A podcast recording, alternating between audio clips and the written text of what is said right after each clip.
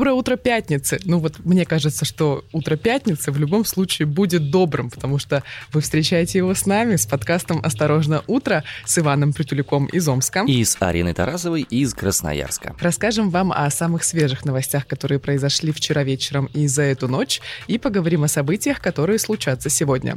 В этом выпуске. Режиссера Яралаша обвиняют в развратных действиях с подростками. Ставки на спорт и сроки на экспорт. В Брянске осужден первый подозреваемый в выводе денег через известную букмекерскую контору. Благодарность поклонникам. Фронтмен группы Ляпис Трубецкой избил зрителя на концерте. Начнем с самой громкой новости. Одного из режиссеров Яралаш, Илью Белостоцкого, обвинили в развратных действиях с подростками. У него нашли коллекцию порно с несовершеннолетними мальчиками, и Белостоцкий 15 лет снимал скетч для выпусков Яралаша, которые наверняка все из нас смотрели и видели.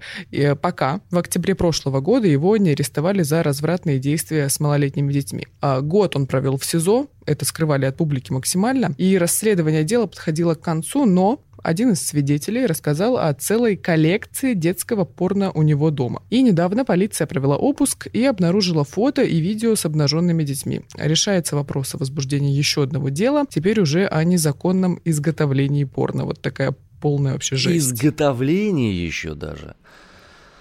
О боги. Ну, слушай, если у него коллекция медиафайлов, фото и видео, то для чего она им нужна? Ну да, об изготовлении порно. Я всегда испытываю хтонический ужас перед э, подобного рода новостями, потому что Яралаш смотрели в детстве все. Кто-то даже находил это смешным. Факт существования Яралаша после того, после там советского периода вызывал уже определенные сомнения, потому что и качество актерских работ вызывало там вопросы и все остальное. Но вот подобного рода вещи 15 лет 15 лет. Это же сколько там количество случаев потенциальных могло быть. И заставляет сразу сомневаться о том, насколько вообще стоит детей хоть каким-то образом подпускать к подобного рода продакшенам и к чему-то еще наподобие. Это прям какая-то такая нездоровая история очень. Последний год близкие Белостоцкого скрывали, где находится режиссер, и говорили, что он тяжело болен и не может выйти на связь. А вот 21 октября источник ТАСС э, в правоохранительных органах заявил, что первоначально Белостоцкого задержали вообще-то по статье о развратных действиях действиях, но затем угу.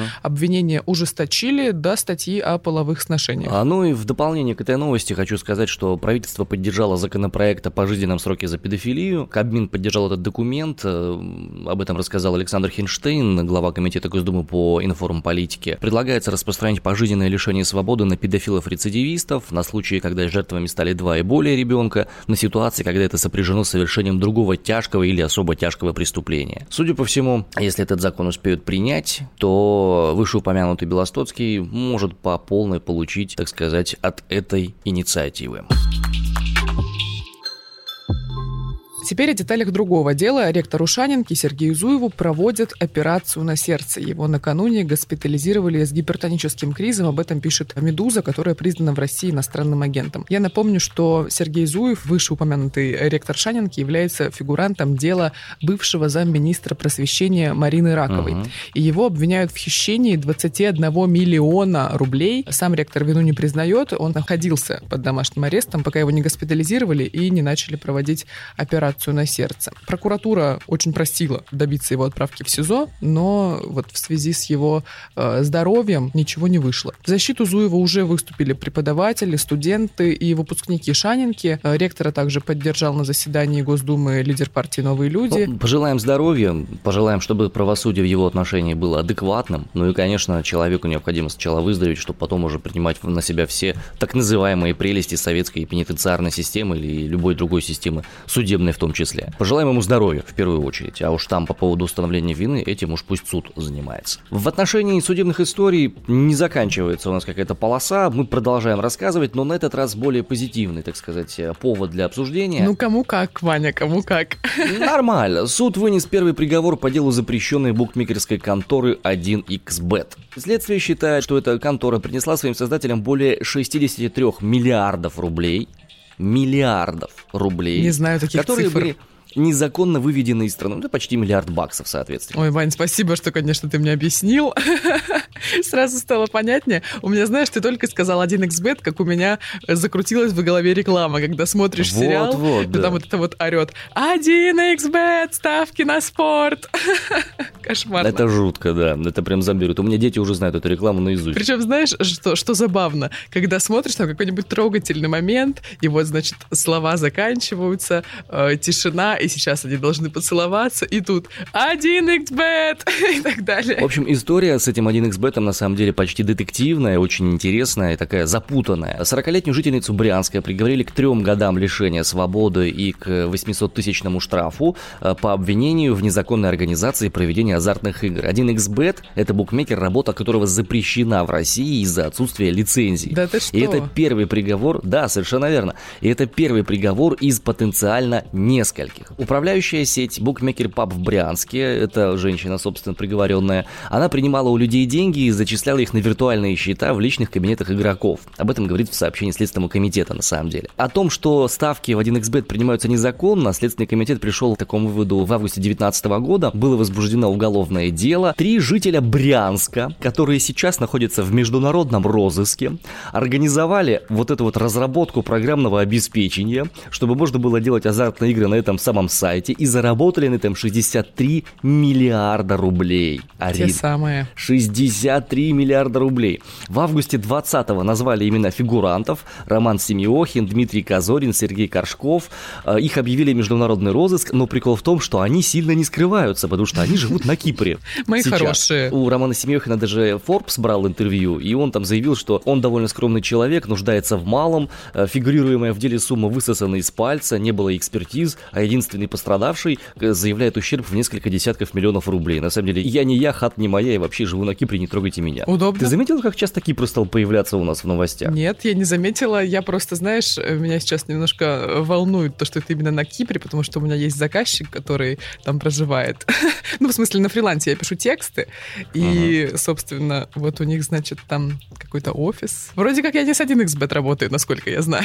Ну, не, глава мужского государства там живет, А, создатели точно, этой точно. штуки там живут. Клевое место, удобное. Ну, а что? такое. Ощущение возникает такой тартуги, знаешь, своеобразной. Все пираты там. с капитаном Джеком Воробьев. Дальше у нас еще немножко криминала, но уже он слегка повеселее. Да, вот так, Ваня, собираешься на музыкальный концерт своей любимой группы или своего любимого исполнителя, а там тебя оп и поджидает печенька в нос. Панч, так называемый. Типа того. Фронтмен группы Ляпис Трубецкой избил зрителя на концерте. Что произошло? 20 октября в Полтаве Ляпис Трубецкой, значит, гастролировал со своими концертами. И вот, значит, они приехали в Полтаву давать очередное выступление. И там зритель вышел на сцену из зала и хотел сыграть на гитаре, за что Сергей Михалок, фронтмен группы Ляпис Трубецкой, начал на него кричать и потребовал показать билет. А, Спрашивал, как он туда попал и так далее. На самом деле я посмотрела видео, прежде чем э, нам рассказывать об этом слушателям. Видео я посмотрела в телеграм-канале «Осторожно, новости». Тоже, если вам интересно, можете это сделать. И оно сомнительное. Знаешь, я сразу себя как-то представляю на месте и зрителя, и фронтмена группы, и думаю, блин, а что за странность? Выходит человек на сцену, берет гитару и такой, сейчас сыграю. Я не понимаю, как, как это вообще возможно. Он перепутал, судя по всему, свой собственный корпоратив и массовый концерт. Возможно, на корпоративах люди себе позволяют такие вещи, там типа, «А ну-ка, их подвинься, дай чаще». спою. Секундочку, секундочку. Мои зрители, клиенты и все остальное, люди высокоинтеллектуальные. Не отбирают и у тебя такого микрофон, состояния да? не пьянеют. Да, совершенно верно. В общем, мужчина, который вышел на сцену, попытался заплатить членам группы на месте, как бы за билет, и пригрозил, что если они откажутся от его оплаты, да, на месте, Мгм. то их изобьют другие зрители. И тут фронтмен группы напал первым, ударил его головой в нос. Ну, в общем, охрана оттащила этого зрителя, выглядит он абсолютно беззащитно. Михалок его ударил, он упал, и потом его просто вот так вот под руки вывела охрана со сцены. И я думаю, блин, ну зачем же, зачем же? Смотри, ситуация неприятная. Художника обидеть всякий может. Некрасивая и так далее. Но существует на, на концертах охрана. Можно просто позвать охрану, человека выведут. И нужно было на самом деле... Кстати, интересно, а почему не вывели? Вот это вот тоже меня интересует. В чем фишка? Почему охрана вот на любом рок-концерте, сколько я себя знаю, сколько я себя помню, я бывал на десятках разных концертов от группы Ария там до Бориса Гребенщикова, если человек оказывается на сцене, то его мигом, аккуратно, но нежно, в зависимости от исполнителя, просят с этой сцены уйти. У Бориса Борисовича это обычно бывает очень нежно, он так аккуратненько, вот, вот, идешь ко мне, да, дорогой, вот, вот место же твое там, вот давай, иди туда, туда, вот давай, ага, вот, молодец, все, супер, молодец, хорошо. На концертах Арии там довольно жестко сразу мужики в кожанках вырастают сбоку и оттаскивают людей. Э, на концертах э, ДДТ, например, там наоборот у них есть сегменты, где они целенаправленно людей на сцену загоняют, да, да, чтобы не пробежали и петулю дали угу. э, Шевчуку. Вот. А тут почему не сработали охранники? Вот понятия не имею. Ну, в общем, все ждали развития событий и дождались. Украинская полиция возбудила уголовное дело в отношении бывшего солиста группы Ляпис Трубецкой Сергея Михалка за драку на концерте в Полтаве. Вот, так что теперь э, фронтмену грозит уголовочка. Да, штраф, скорее всего, там будет какой-нибудь. За уголовное дело? Слушай, ну да, а ты думала, что уголовные дела, они всегда только посадками заканчиваются? Ну, штрафы же обычно за административки. О, не-не-не-не, Ари, ты что? Там это же в самых разных аспектах, в зависимости от степени тяжести преступления, тем более э, уголовный кодекс Украины, он отличается от уголовного кодекса Российской Федерации. Э, и я думаю, что максимум, что ему светит, это условка какая-нибудь или штраф, там, возмещение телесных повреждений. И, судя по всему, там они даже не тяжкие, а средней тяжести, а может быть, даже и легкие. Ой, ну, в общем, мне было за этим, знаешь, больно и печально наблюдать, так что э, всем добра, друзья. Всем добра.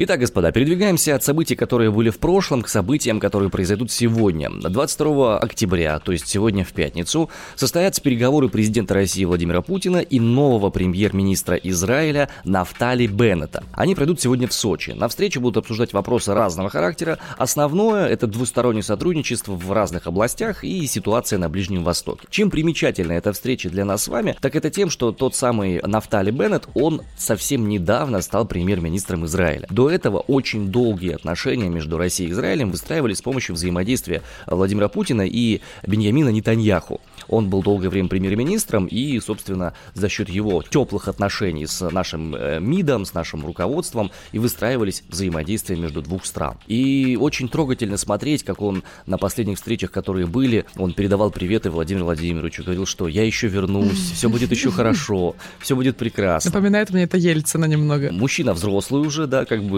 сентиментальный.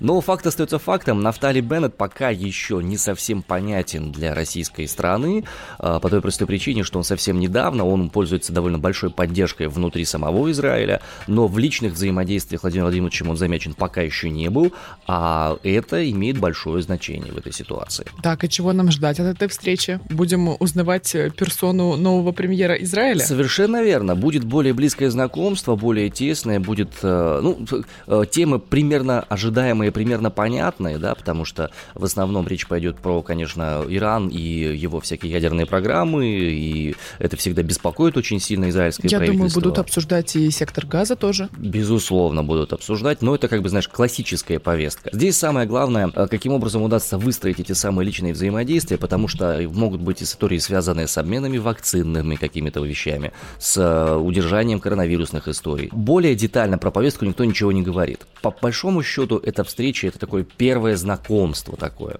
э, лидеров э, стран друг с другом, и э, как вот у них официально это произойдет, я не знаю. У собачек это обнюхивание, а у лидеров, наверное, это обкашливание, обсматривание. Нет, обкашливание тоже плохой термин. Смотрины. Во, смотрины друг друга. Ты сказал про вакцинацию и про обмен вакцинами. Возможно, так и будет, потому что Израиль это первая страна в мире с обязательной третьей дозой вакцины. К вопросам о вакцине. Ты будешь Сегодня уже наконец-то вакцинироваться, тот самый Арина?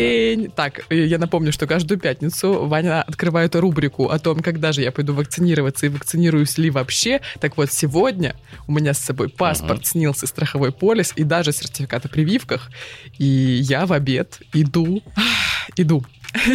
Идешь. Хорошо, хотя бы двигаешься в нужном направлении, это уже неплохо, Арин. Может быть, и дойдешь в следующей пятнице. Ну, конечно, очень не хочется, очень не хочется, потому что я боюсь всех этих побочных эффектов и всего прочего, вот. Но очень хочется мне уже вылететь из России наконец-то и сходить на концерт весной спокойно, и тем более вводят везде QR-коды и, на, и в театры, и на спортивные события, и, вероятнее всего, в общепите тоже у нас в Красноярском крае введут. Ну и не будем забывать про ответственность и коллективный иммунитет. Так что сегодня, вероятно, я поставлю и, возможно, не приду вечером на летучку. Ну, смотри, в любом случае лучше поставить вакцину, чем переболеть. Believe me, я делал и то, и другое. После болезни было очень худо, в процессе было совсем отвратительно, а после прививки было, ну так, стремновато. Спасибо, конечно. Повысил мне настроение и мотивацию ставить прививку. Ну и, господа, по традиции наша метеорологическая экскурсия стартует по местам пока еще теплым. Так, например, в Пучуже Ивановской области сегодня плюс 4 и ясное небо. А в татарстанском Свияжске плюс 9 и осадков не ожидается. Ну а в подмосковных Мочилах плюс 11 и дождливо. Мочит, да, немного? Подмачивает репутацию. На этом мы завершаем нашу боевую вахту на этой неделе. Напомню, всю неделю с вами новостями федеральными, но в сибирском формате делились Иван Притуляк из Омска, Омска. И Арина Тарасова из Красноярска. Оставляем вас на выходные, получайте максимум удовольствия от этих дней осени, у кого еще тепло, кто еще может успеть прогуляться на свежем воздухе. Берегите себя и, и самое близких. главное... Нет, близких они сами себя берегут, потому что вы у себя такой один, или вы у себя такая одна. Не читайте новости, открывайте наш подкаст в понедельник утром на любых э, подкаст-площадках, на Apple подкастах, Google подкастах, в Яндекс Музыке, на Spotify мы вам обо всем расскажем. Огромное спасибо за то, что поддерживаете наш подкаст в э, социальных сетях. Инстаграм «Осторожно, подкасты» хорошо вырос с начала прошлой недели. Надеемся, что мы можем сделать еще больше. Заходите в Инстаграм, подписывайтесь на аккаунт «Осторожно, подкасты», пишите в директ свои мысли по поводу того, о чем стоит рассказывать, о чем не стоит рассказывать, какие вещи можно сделать в нашем подкасте лучше. Ну и помните, что на Apple подкастах есть возможность комментировать и ставить нам 5 звездочек. Нам очень важна ваша обратная связь, потому что работаем мы для вас. Всем пока, хороших выходных. Адьюшечки.